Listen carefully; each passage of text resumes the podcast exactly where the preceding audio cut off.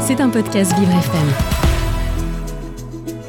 Vous écoutez Vivre cet épatant, le MAG, avec Hugo Vitoz.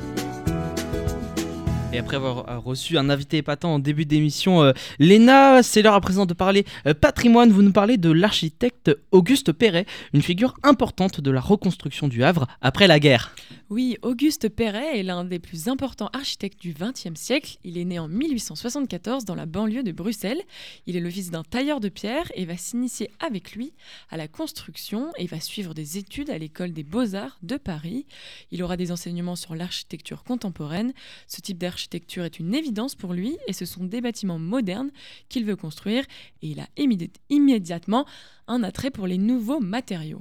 Et l'architecte sera d'ailleurs l'un des premiers à comprendre l'intérêt du béton arméléna. Oui, après ses cours aux beaux-arts, il s'associe avec son frère Gustave, lui aussi architecte, et ils vont être les premiers à oser construire en béton, le béton qui était jusque-là uniquement réservé aux ingénieurs. Auguste Perret est persuadé qu'il est nécessaire d'utiliser les matériaux de son temps, déjà pour des raisons économiques, puis parce que le béton est le seul matériau capable de concrétiser les rêves de l'architecte.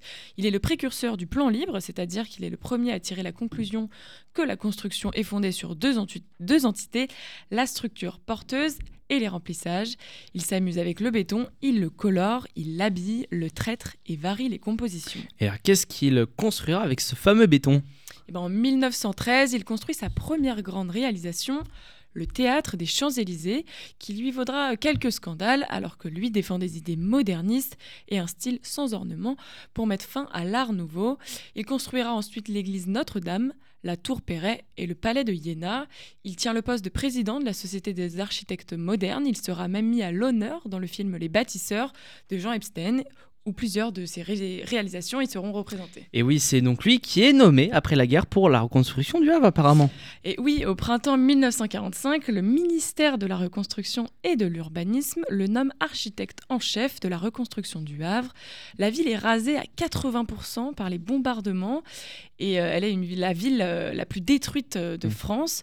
comme il le dit, il veut faire du nouveau et du raisonnable, pardon, pour la ville du Havre. Mais une chose est sûre, il utilisera le béton pour harmoniser plus de 130 hectares. Il standardise les bâtiments selon une trame de 6,24 mètres avec des fenêtres types des balcons filants et des grandes hauteurs sous plafond.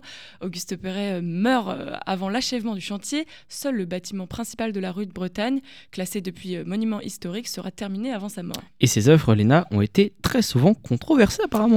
Oui, la considération des œuvres d'Auguste Perret n'a pas toujours été aussi favorable.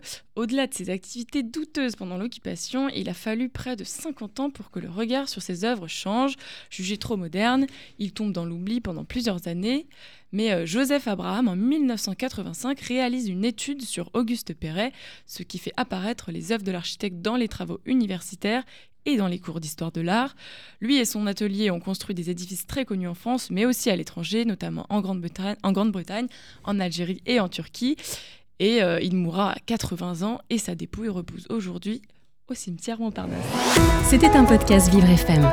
Si vous avez apprécié ce programme, n'hésitez pas à vous abonner.